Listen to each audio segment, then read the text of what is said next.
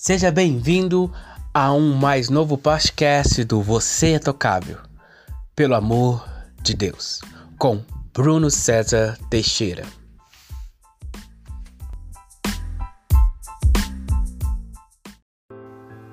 Em Marcos 8, há um relato da cura de um cego em Betsaida.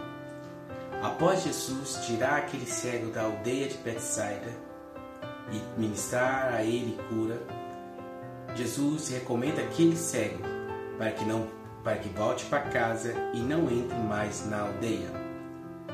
A aldeia de Betsaida é mencionada em Mateus 11, 21 como que uma cidade impertinente.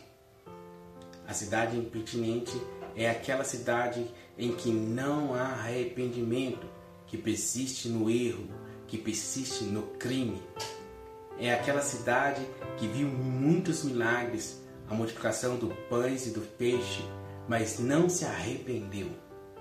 Não adianta viver um milagre e não se arrepender. Por isso que Jesus falou para aquele cego, para que não voltasse mais para a influência, para a influência de uma cidade que não era temente a ele, para uma cidade que vivenciou tantas coisas do Senhor, mas não foi capaz de se humilhar diante do Senhor, se arrependendo dos pecados e vivendo uma novidade de vida.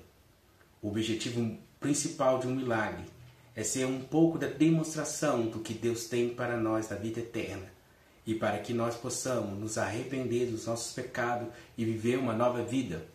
Então, não volte para Bethsaida. Não seja impertinente.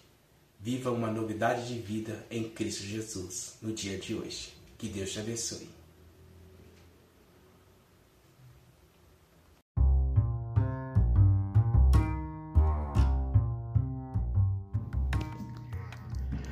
Clube de assinatura Você é Tocável.